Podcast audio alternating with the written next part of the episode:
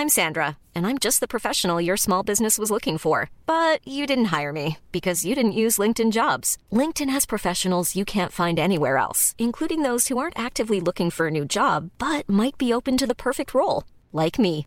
In a given month, over 70% of LinkedIn users don't visit other leading job sites. So if you're not looking on LinkedIn, you'll miss out on great candidates like Sandra. Start hiring professionals like a professional. Post your free job on linkedin.com/people today.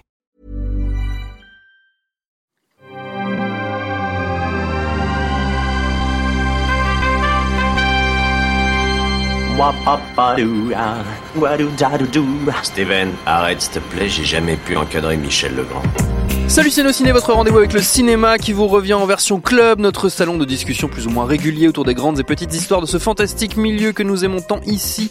Une heure ou presque pour causer de tout de rien avec mes habituels camarades de chambrée, Julien Dupuis, salut Julien. Salut Thomas. Stéphane Moïsaki, salut Stéphane.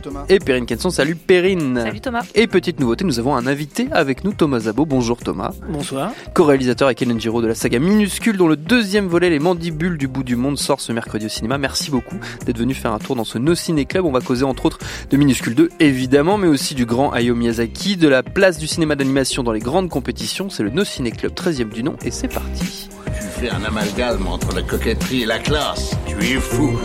Enfin, si ça te plaît. Et avant toute chose, donc je le rappelle, pendant que Julien Dupuis ouvre sa bière, elle nous fait une petite sonorisation au passage. Si vous nous suivez donc en direct sur Facebook et YouTube, vous pouvez interagir avec nous dans les commentaires, interpellez-nous, posez-nous des questions, on tâchera de répondre au meilleur. C'est promis. Euh, bon, vu notre générique, avant toute chose, on était un petit peu obligé de dire un mot sur Michel Legrand qui nous a donc quitté euh, ce week-end, mais personne autour de la table n'a envie de parler de Michel Legrand. Stéphane, tu, toi tu kiffes, c'est lui qui a fait la BO d'Anaconda, donc euh, forcément euh, Ouais, ça, ça ça crée- ça d'Anaconda, crée du lien. reste, hein. c'est quand même. euh, Non, mais en fait, j'avoue que ouais, ouais, je, moi, je pensais qu'il était déjà mort. hein. Je suis un peu, Ah, c'est euh, épouvantable. C'est un bel hommage. Ah, la deuxième mort de Non, mais en fait, tu me, lances, direct. tu me lances sur un truc, mais la vraie phrase, c'est que c'est vrai que moi, j'ai jamais trop aimé le- la musique de Michel Non, mais je crois qu'on est, on est, donc, on est euh, tous un peu dans, dans ce cas-là. Non, non, euh, Perrine aime malheureusement. beaucoup, je crois. Non, Perrine, non, non, non, non, non, je Non, crois non, enfin, j'apprécie, mais c'est pas, c'est pas quelque chose que j'écoute pour me bercer. Je me mets pas la BO de, de Podane ou de, ou des parapluies de Cherbourg. euh, mais après, voilà, je les connais bien et c'est très bien en ciné karaoké, par exemple. Si on fait un petit ciné karaoké, c'est hyper sympa. Et je l'avais vu une fois en concert sur une terrasse à Cannes et c'était en 2017 et il était encore bon pied, bon oeil et c'était très, très agréable de, de l'entendre fredonner, euh, les moulins de mon cœur, etc. au piano. C'était vraiment très, très chouette. Donc, euh, après, oui, je suis pas une, euh, une adepte absolue euh, de, de, de, de Michel Legrand. Je connais pas tous ses tubes par cœur et je connais pas tous les films de Jacques Demy qu'il qu'il a fait, mais qu'il a so- sonorisé notamment. Mais euh, voilà, forcé de, reconnaître. euh, hum C'est bien, parking. Parking. C'est Francis Huster. Francis Bah, Huster. quand même, quoi. C'est alors c'est Charles Berling ou Francis Huster Moi je les confonds Huster. Non, non, c'est avec Huster. D'accord. Avec le diable et tout. Si tu te poses la question spéciaux en France, toujours quoi. Francis Huster. D'accord, ok, Ouais. très bien, très bien, très bien.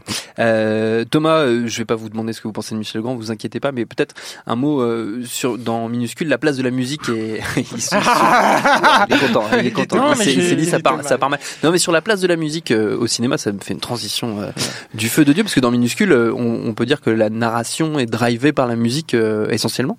C'est exactement ça. Mais je- J'aimerais dire un petit truc même sur Michel Legrand. Ah, quand même, quand même. Euh, je peux comprendre que les gens aiment Michel Legrand, mais moi j'aime pas trop.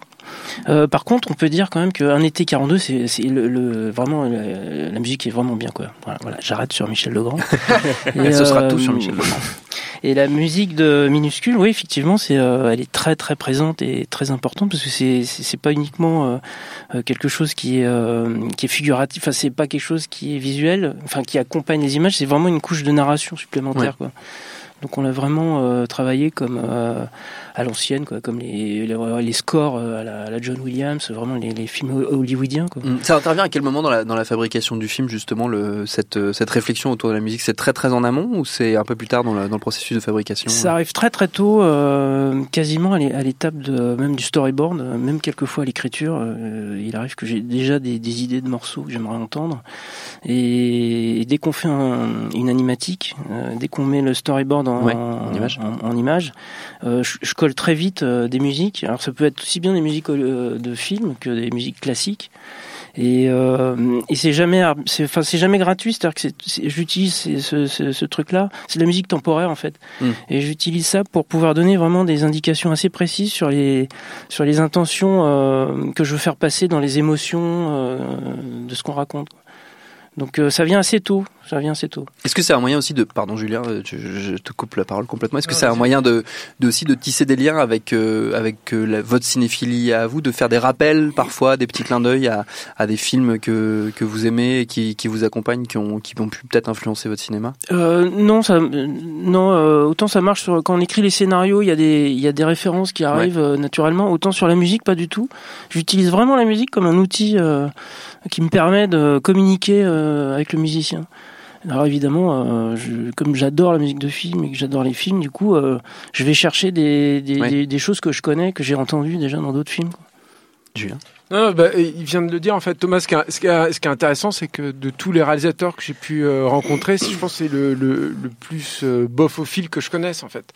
Thomas, à chaque fois que je, Bofophile, ça veut dire qu'il aime les bofs. qu'il aime les, les, les, les musiques de Voilà, film, les ouais. Non, mais à chaque ouais. fois, il y a des, il y a, y a, quand, quand je t'ai vu bosser, à chaque fois, il y a,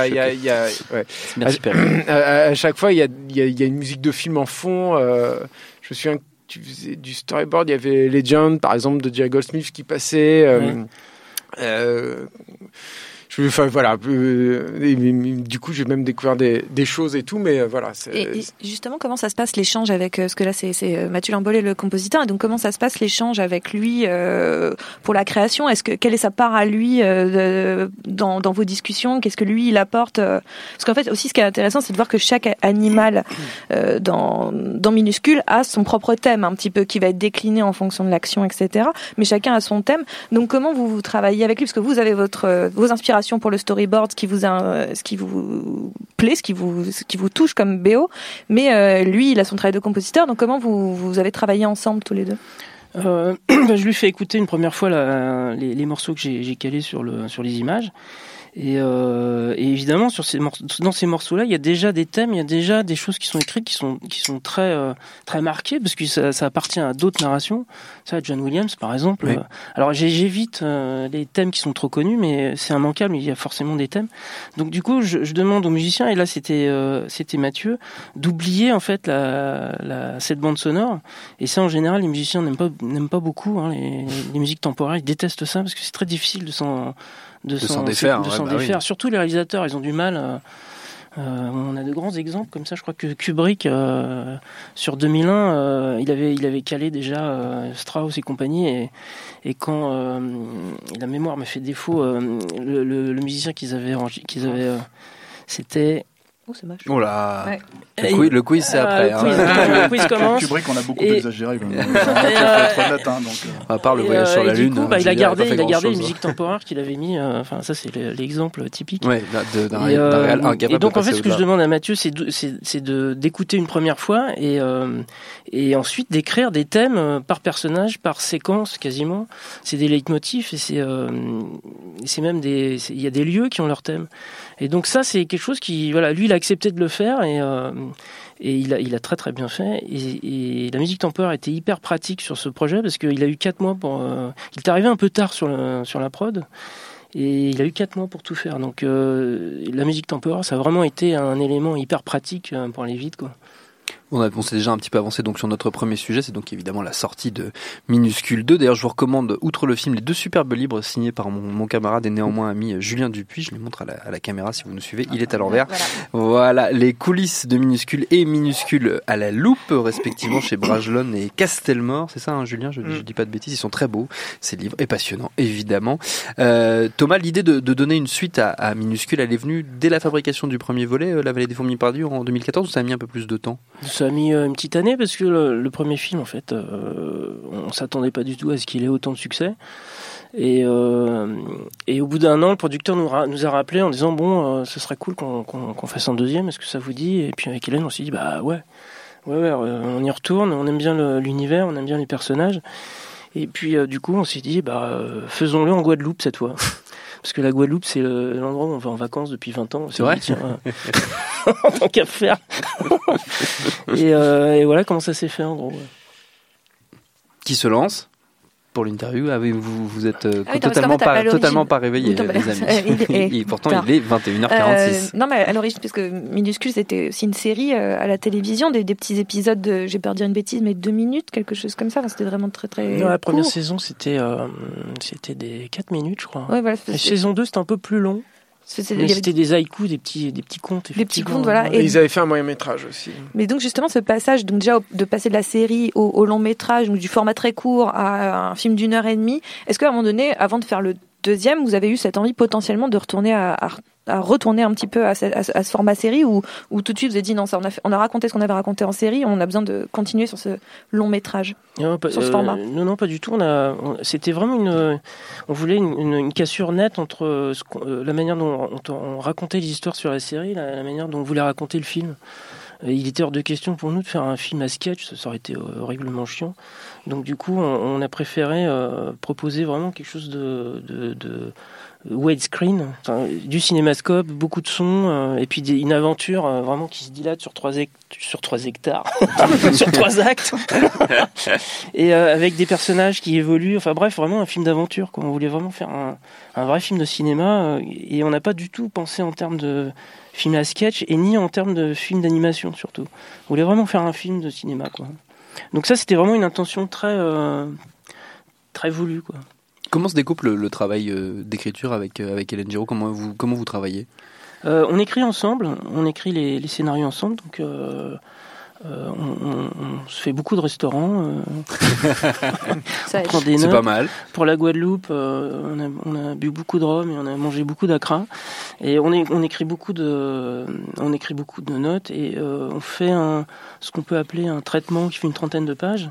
Et on s'arrête là et ensuite ça passe directement au storyboard. C'est que c'est, c'est, euh, le truc, c'est que c'est hyper visuel. Hmm, on, on c'est écrit en continue la images très construction euh, narrative, euh, mais purement visuellement. Quoi. Et, on rajoute encore des, éléments. euh, et, euh, et à partir de là, ensuite, on se divise le travail en deux. C'est-à-dire que elle, est plus axée sur la direction artistique, donc elle va s'occuper de tout ce qui est design. euh, mais on en voit beaucoup dans le bouquin les designs des personnages, des décors, le look général du film. Euh, l'étalonnage, le suivi des rendus, des, des effets spéciaux. Euh, et moi, je m'occupe de toute la partie mise en scène, c'est-à-dire euh, repérage, tournage, montage, mixage, musique. Et j'oublie peut-être des choses, mais de toute façon, du, début jusqu'à la fin, on passe notre temps à, se, à se passer les infos. Oui, c'est un dialogue voilà, permanent. voilà. Elle me dit à quel point je, je suis complètement à côté de la plaque. euh, moi, je lui dis que ça va pas du tout ce qu'elle fait. euh. C'est sympa, Voilà, la vie de couple, quoi. forcément. Stéphane. Pour, pour reprendre euh, sur euh, à, la, à la sortie de Minuscule, en fait, euh, c'était quand même un film parce qu'il y a l'idée de raconter quelque chose aussi euh, qui est un, un peu de l'ordre du parcours du personnage, en fait, c'est-à-dire euh, un parcours initiatique dans le premier. Là, l'idée, je, je pose la question un peu de manière générale pour, euh, comment dire, parce que le film n'est pas encore sorti, que les gens l'ont pas forcément vu du coup, euh, s'ils n'ont pas vu les avant-premières. Euh, quelle était l'impulsion en fait? Quelle était au-delà de l'idée d'aller en Guadeloupe, en fait, l'impulsion pour les personnages, puisque vous les reprenez en fait, euh, et euh, ce que vous voulez leur faire traverser euh, au-delà d'une nouvelle péripétie, on va dire quoi.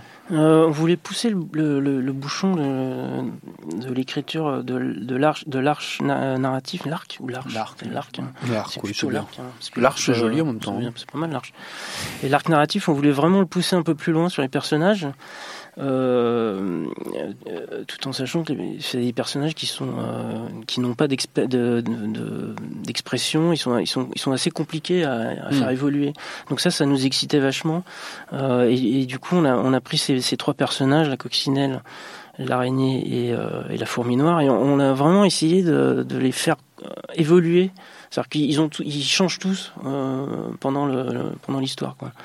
C'est-à-dire que l'araignée qui est un espèce de personnage égocentrique euh, qui pense qu'à lui, qui, est- qui veut être tranquille, écouter de la, la musique classique, euh, évolue et devient quelqu'un de sensible à la fin. Euh, La Un peu plus qui- altruiste, ouais. voilà, et puis enfin, tous ils ont un espèce de et ça ça nous amusait vachement bien. Et puis on voulait aussi euh, y a- y a- on voulait plus plus de rythme, euh, donc plus un aspect aventure euh, et surtout plus d'émotion. On s'est dit on va on va essayer aussi de pousser un peu l'émotion pour voir jusqu'où on peut aller avec des insectes qui ne parlent pas, enfin qui parlent mais on comprend pas ce qu'ils disent, et, euh, surtout des insectes qui sont euh, inexpressifs, euh, en tout cas sans, expression humaine quoi. C'est- C'est-à-dire que dans le premier, tu avais vraiment la construction d'un héros. Et là, tu as, quand même une histoire, une romance. Enfin, je veux pas trop spoiler. Et puis il y a aussi un rapport euh, filial, on va dire, entre un, un, parent et son et son enfant, en fait, hein, et avec des choses assez, euh, des sentiments assez complexes. Oui, oui, ouais, c'est, ouais, je te dis, on a poussé le bouchon. Euh, parce que là, on peut pas faire plus complexe avec des, des coccinelles et des fourmis. Mais c'est vrai qu'on a voulu aussi montrer que la, le personnage principal du premier film avait grandi, était devenu un adulte, mmh. qu'il avait lui-même des, des, des, des, petits et que ces petits-là grandissaient. Enfin, voilà. Et du coup, on, on s'est rendu compte. On, on est en train de faire un truc universel, quoi. Et, euh, ça nous va très bien parce que c'est euh, sur ce type de projet où il y a où c'est hyper visuel, on a on a tout intérêt à avoir quelque chose de d'universel. Il y a une autre évolution par rapport au premier film aussi, Thomas, peut-être dont, dont, tu devrais parler un peu plus, c'est le mélange d'échelles en fait. C'est-à-dire que la, la, la, la, présence des humains qui est beaucoup plus euh, marquée en fait que dans le premier film, ouais. et, euh, et, et, tout le travail en fait avec les, les, décors et les échelles qui est inhérent en fait à leur à leur présence, c'est un peu plus euh, il y avait ça déjà dans le premier film, et alors là, pareil, on, on s'est dit, tiens, euh, non, là, c'est, euh, on a vraiment voulu montrer qu'il y avait, il y avait deux, euh, deux univers différents. Il y a l'univers humain qui qui, qui est une échelle assez, assez grande, et puis l'échelle des, des, des, fourmis. Et on voulait montrer que les humains, euh, en fait, on voulait montrer les humains un peu comme on montrait les insectes, hein, toujours avec un espèce de recul. Et ce qui nous faisait vraiment marrer, c'est de passer d'une échelle à l'autre. Donc euh, toujours avoir des espèces de des vases communicants quoi. Donc quand on est à l'échelle des fourmis, euh, on a une espèce de truc super vaste mais qui est, qui est un petit peu absurde parce que les les, euh, les, les, perspectives sont, sont, très étranges et quand on, on se retrouve à l'échelle humaine, on a la même chose mais à l'échelle humaine quoi. Ça nous faisait marrer ça. Puis il y a eu quelques années, euh, évidemment, parce que c'était 2014, je crois, le, le, quand le premier a été fait. Mmh. Euh, et là, 2000, il a été fait quand? 2017, 2018, 2018 celui-là? Euh, On a mis trois ans à le faire, donc euh, ça fait... Ouais, enfin, 2016, 2017, 2018, on va dire. Dans ces eaux-là, en tout cas. Mais est-ce qu'il y a eu pour vous un vrai, euh, parce que la technologie va très très vite, est-ce qu'il y a eu pour vous un vrai changement technologique euh, qui vous aurait facilité ou, ou au contraire euh, amené des choses nouvelles sur le, la manière de, de, faire les personnages, en tout cas, puisque après moi, visuellement, euh, bon après j'ai vu le film le premier bah, au moment de sa sortie, donc j'ai pas un souvenir ultra euh, précis, détaillé de, de, de, des personnages, mais euh, est-ce que euh, vous avez pu avoir, je sais pas moi, des, facilités pour pour les faire ou à, gagner du détail, gagner quelque chose? Est-ce que la technologie a aidé en tout cas euh, ce nouveau film? Euh, ce qui a changé, c'est le. Alors, pour toute la partie tournage, c'est le, le, matériel est devenu plus léger. On a des caméras qui sont plus petites. On a, Et vous a, tourniez pas des... en 3D natif non plus. Non. non. Euh, on avait des optiques euh, qui étaient beaucoup euh, plus supérieures en qualité, mais ça, ça n'a rien à voir avec le le, le schmilblick. Mais euh, par contre, on a des caméras qui sont plus puissantes et plus petites. Et, et, et ce qui a changé pour le pour la synthèse, c'est surtout les moteurs de rendu. Euh, parce qu'on a, vraiment une qualité de rendu qui est, vraiment supérieure au premier film. Mais sinon, euh, d'une manière basique, euh, la façon de faire n'a pas changé. Et c'est vrai que les technologies ont un petit peu évolué. Vous, vous permettez quand même des choses que vous ne permettiez pas dans le premier film. Je pense notamment justement à ce passage d'échelle, quoi, dans, dans, un seul plan en fait, et le travail sur la photogrammétrie, peut-être dont on pourrait parler de, de Veuillard en fait sur le film. Ouais, euh, effectivement, il y a dans la nouveauté, j'avais oublié, merci euh, Julien, euh, photogrammétrie qui permet de, recréer. Euh, un environnement réel euh, et de le recréer entièrement en synthèse. Donc ça, ça nous a servi plusieurs fois dans le film. Donc on prend en photo, par exemple, ce studio, là, on prend en photo sous toutes les coutures et on peut le recréer entièrement euh, en synthèse avec un rendu euh, hyper réaliste. C'est-à-dire qu'on a vraiment l'impression de, de... Et, et, du coup, ça permet d'avoir des caméras qui sont impossibles, de passer à côté de la bouteille, euh, faire le mmh. tour. Donc ça, c'est des choses qui sont assez intéressantes. Il faut pas trop en abuser parce que sinon on sort du film. Mais ça, ça nous a permis justement, euh, effectivement, de, de faire un truc qu'on voulait faire sur le premier film, mais qu'on n'avait pas réussi pour des questions de budget, parce que je crois que la technologie existait à l'époque déjà, mais c'était beaucoup plus cher. Et, euh, et, ça nous permettait de passer d'une échelle à l'autre. Effectivement, une scène où on est dans une dans une ruelle de village et puis mmh. caméra descend, descend, descend, descend, descend, descend on s'arrête pas de descendre jusqu'à ce qu'on soit au niveau des yeux d'une fourmi. Donc ça, c'était un des trucs avec Hélène, on s'était dit, euh, euh, le jour où on fait le 2, on, quand on a démarré le 2, on, s'est dit ça, vraiment il faut que ce soit, faut que ce soit dans le film et sans vouloir cacher, la, casser la magie en fait du truc faut, faut du coup que les, auditeurs comprennent que euh, y a, ils verraient qu'il y a un chat en fait qui passe dans, la ruelle et qu'à partir du moment où le chat il disparaît le plan est intégralement en image de synthèse reproduit par euh, par Veuillard, quoi. Donc, ce qui est intéressant parce que ça montre un peu le, le niveau de technicité en fait Oui. auquel ils, auquel ils sont parvenus. quoi. évident. euh, Et, et- et- et le, le, et je trouve quand même, enfin, il faut parler aussi du, du rendu aussi des insectes et des, de leur, de leur inc- incrustation en fait, qui est beaucoup plus euh, fine aussi, euh, il me semble, que dans, dans le premier film, quoi. Ouais, mais ça, ça serait plutôt à Hélène. euh, D'en parler évidemment, mais parler, comme elle est je pas vais- là et qu'on la salue, essayer mais voilà, de- mais on est-elle l'appeler, peut-être. Hélène. Euh, je vais parler pour elle, mais euh, elle, a, suivi de très près euh, tout- toute cette partie-là, effectivement. euh, et elle, a, fait très attention à ce que les, textures des insectes ne soient pas trop réalistes, mais ça c'est quelque chose qu'elle avait déjà fait sur la saison 1, saison 2 et même sur le premier film. Euh, et parce que euh, quand on regarde un insecte de près, euh, c'est assez rebutant, quoi. et, euh, et donc on a toujours euh, essayé d'avoir une espèce de juste milieu entre le, la caricature et le réalisme. Donc ça, c'est un truc qu'elle a vraiment euh, poussé un peu plus. Euh, Il y a des effets de translucence sur certains personnages. Il y a un personnage de méchant qui est une, une menthe religieuse. Euh, qui est très réussi euh, et, et, euh, et grâce à un moteur qui s'appelle euh, je crois que c'est euh, il avait utilisé pour Vaiana je me souviens plus du nom C'est le seul film, vous êtes le seul film avec Vaiana à Ouais, utiliser ce euh, moteur-là, en fait, comment qui, est un peu, euh, qui- permet en fait de, non, Guerrilla. qui permet en fait de, de, de calculer le volume à l'intérieur en fait du, du personnage. Enfin, Ouais, donc ça, ça fait partie des nouvelles technologies qu'on n'avait pas sur le premier film. Je précise qu'Hélène nous regarde, euh, Quentin me fait signe qu'elle Ah est, bon elle est dans le chat euh, sous la Ah, vidéo, donc salut, elle, elle, inter- elle interagit. Ah, ça va, si je suis bien coiffé Si jamais il y a besoin. Elle, a dit tu dis n'importe quoi. Elle a dit, alors, alors, on va rentre, rentre à la maison, Thomas. C'est ça, la- c'est ça qu'elle dit. Euh, parmi les questions d'ailleurs sur le sur le sur le chat, sous les sous la vidéo, sous le live d'une ciné club, on a pas mal de questions sur le financement euh, de, de minuscules. Voilà, sur euh, l'argent. Forcément, vous avez parlé du budget, euh, Thomas. Alors la mafia albanaise. La mafia albanaise. Alors, les- c'est- la mafia chinoise. hein. C'est Ah plutôt ouais, la mafia ouais. chinoise. Ah d'accord, pas mal. non, mais pas mal de questions sur les difficultés ou pas de de de, de financer, de mettre en chantier euh, un film 2. hybride comme ça, parce que c'est quand même un film particulier, c'est ni euh, tout à fait de l'animation, ni tout à fait du film euh, en prise de vue réelle, c'est un peu les deux à la fois. Donc est-ce que c'est plus difficile à financer ou au contraire euh, plus facile? Bon, Le deuxième, j'imagine qu'avec le succès du premier, il y a peut-être eu des, des guichets plus faciles à atteindre, mais pour le, mais techniquement, est-ce que comment c'est comment Bah, on finance un film comme minuscule? C'est le même budget que le 1, je crois à peu près, non? Euh, plus. c'est le même budget, euh, mais euh, il y, a, il y a un peu plus d'argent sur le deuxième, mais comme on a écrit un, un scénario qui est plus cher que le premier, tu vois, en fait, on est dans la même échelle, mais euh, enfin, en fait, on n'a pas beaucoup plus de moyens que sur le premier. Quoi. Et euh, pour répondre à la question de comment c'est financé le film, franchement, il faudrait demander au producteur. à Future Parce que euh, moi, je, euh, en plus, c'est assez opaque hein, la, la manière dont c'est fait tout ça. Donc, euh, Vous avez senti des difficultés ou pas du tout il y, a, y eu beaucoup de difficultés, il y a eu des arrêts de prod, il y a eu, il y a- non, non, ça n'a pas, pas été facile, on était jusqu'au bout, mais euh, euh, voilà. les- euh, après, les temps sont difficiles même pour les producteurs apparemment, donc je- je- c'est voilà, c'est pas parce qu'on a eu des prix et qu'il y a eu euh, beaucoup de succès que le producteur a eu des facilités à, à monter Oui, ça financement, garantit quoi. pas d'une suite. euh, après, je ne suis pas au courant de tout. Il y a peut-être eu d'autres problèmes.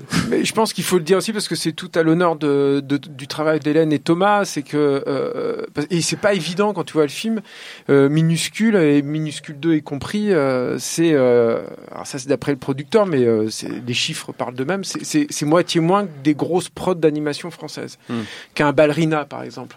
Euh, et je, je trouve que le résultat à l'image n'est pas du tout, c'est pas du tout évident en fait que ce soit, euh, ce soit aussi bon marché quoi. Donc il, est pas cher en fait Thomas Zabo. Je dis, enfin, je dis ça pour les, pour les producteurs qui nous Embauchez-le Merci. Euh, Ma- Malgré César. hein. J'espérais trouver du boulot derrière facilement. on a je vais en son, trouver, mais, on a euh, son la CV. dalle, hein, Tu le rends où ton César euh, Ah, c'est la question qu'on me pose à chaque fois. Toilettes euh, Je pense que j'en ai fait. Je crois que. Non, il Ah bah bravo. une, il est Voilà, sur une super. étagère, moi je Super. il, est, rangé, il est rangé. Moi, je pensais que tu pensais que tu prenais des selfies tout le temps avec. En C'est tout un cas, peu le genre. On a le CV de Thomas Zabon s'il y a besoin. Voilà, s'il si, s'il cherche du travail, voilà, il ne sait pas trop quoi faire. Euh, le No Ciné Club continue. Vous savez, c'est la tradition. Avant notre prochain sujet, on joue. Show me what you got. Et on va commencer par un petit quiz à destination de nos amis autour de la table, spécial insectes et cinéma. Je vais vous lire cinq résumés. Le but c'est de trouver le titre du film qui est associé. évidemment, on peut mettre Solène la petit, le petit chronomètre euh, derrière pour nous mettre dans l'ambiance magnifique. Ça fout la pression un peu.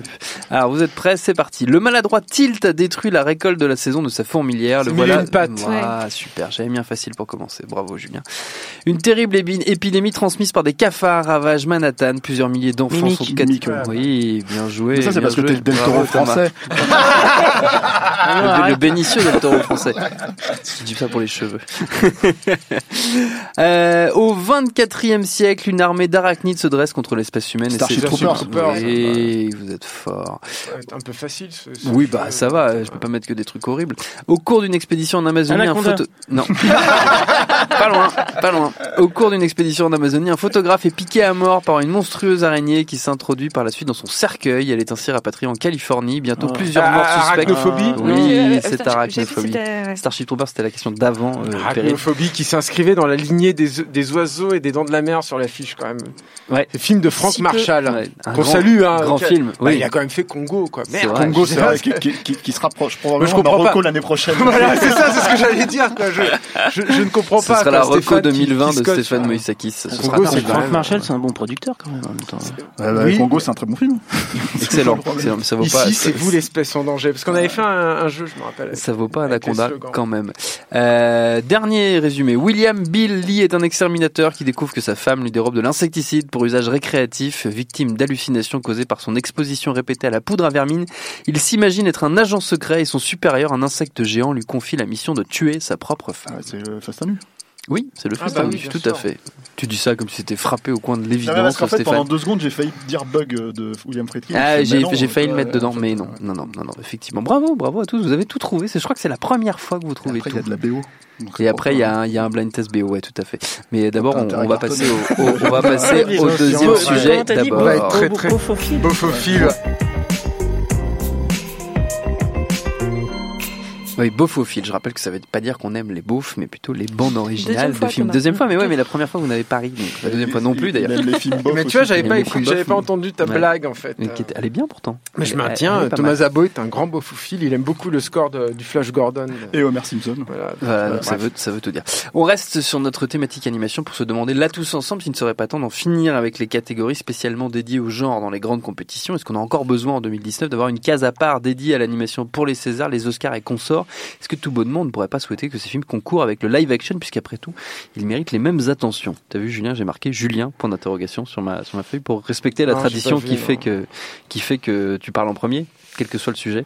Oui, Julien oui, bah euh, oui, Ton avis je suis d'accord avec toi. Faut Merci. faire, quoi, en fait. Merci Julien. Non, euh, en fait, euh, c'est- très bizarre et c'est d'autant plus bizarre que le cinéma est en train de devenir euh, complètement hybride aujourd'hui. C'est-à-dire que euh,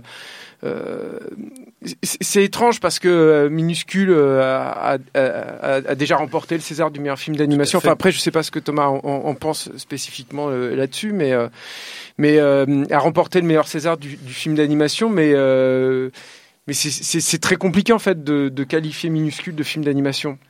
Ou alors, si tu qualifies euh, minuscule de film d'animation, bah faut être logique, faut aller jusqu'au bout, et euh, faut qualifier euh, Avengers par exemple de film d'animation. Oui, Parce vu que, la part des y Bah, dedans. Avengers, la, la, toute la fin en fait, il y a énormément d'animation, et je parle pas de performance capture en plus, hein, là, je parle de d'animation par image clé, etc. ouais. C'est-à-dire que euh, on, on voit bien qu'il y a un- une tendance du cinéma, en tout cas euh, à Hollywood, si ce n'est dans le cinéma, euh, disons plus intimiste, plus indépendant, d'aller vers une hybridation de plus en Mm. plus forte. Et, euh, et, et du coup, cette euh, catégorie du film d'animation est très, est très étrange. Mais de toute façon, c'est c'est assez bizarre de voir ce que les gens considèrent comme euh, cinéma d'animation, en fait.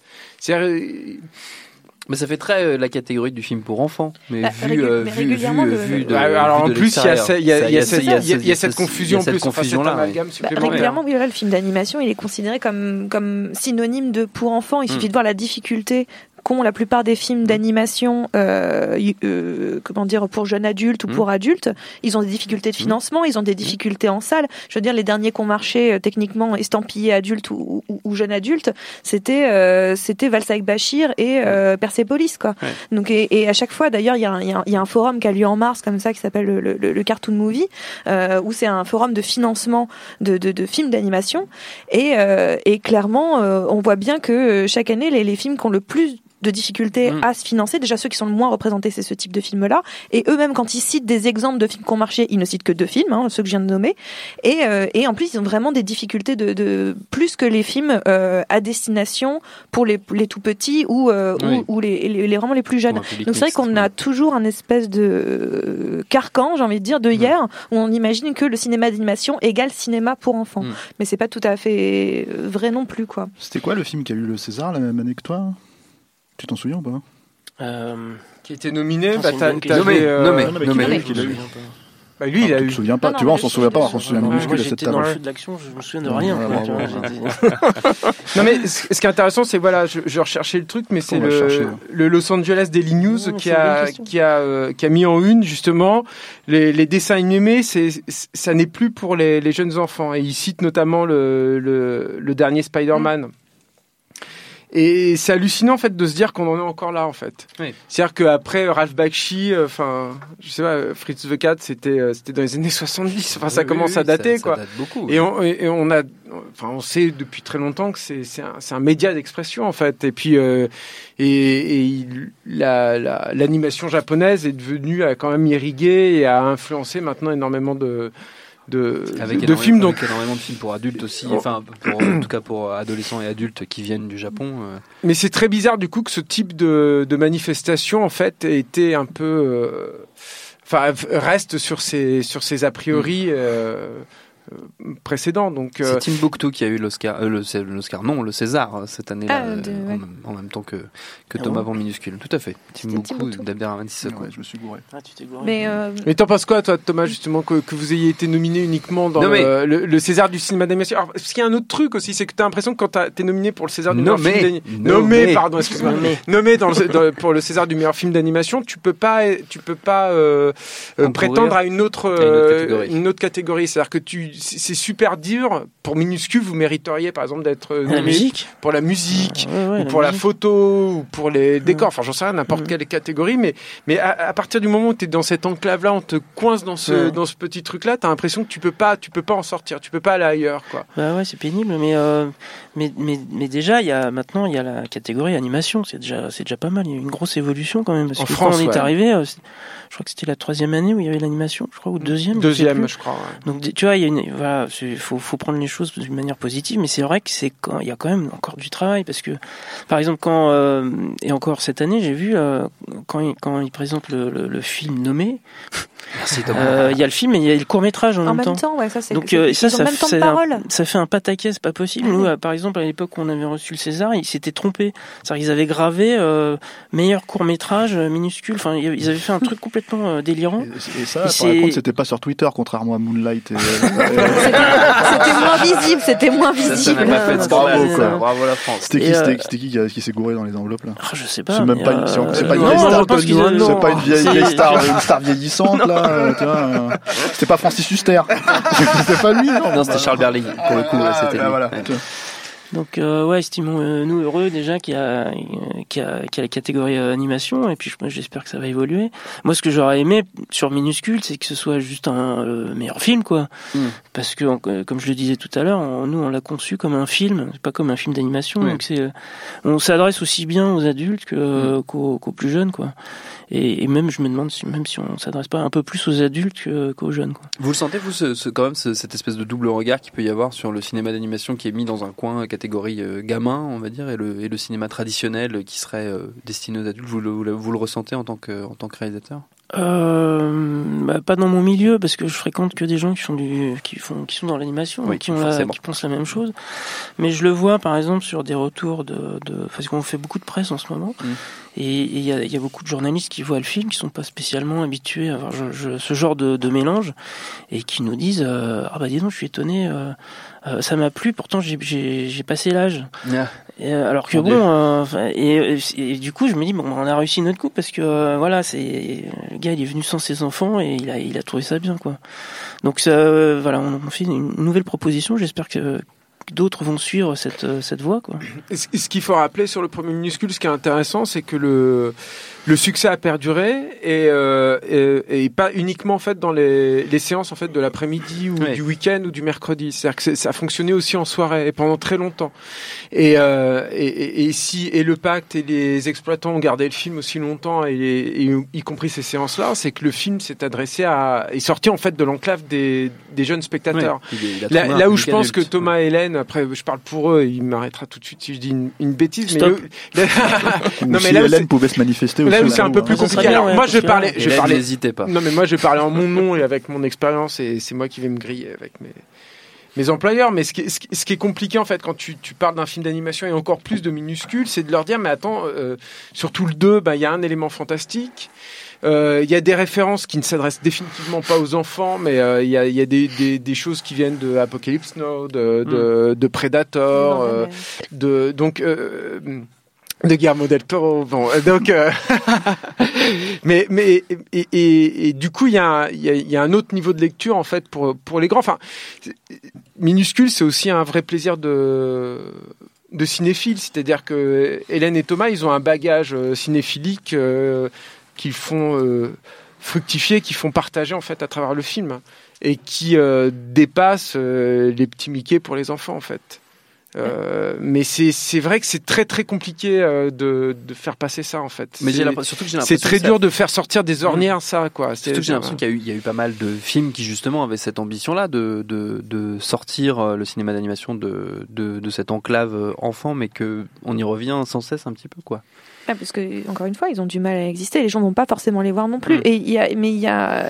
le Regarde problème- Spider- Spider-Man. New pour le coup. Spider-Man, lui, là, c'est c'est- pas, un- pas carton atomique non plus. Non, mais ça a plutôt bien marché. Ça a plutôt Ça bien marché, mais oui, particulièrement aux c'est États-Unis. Spider-Man.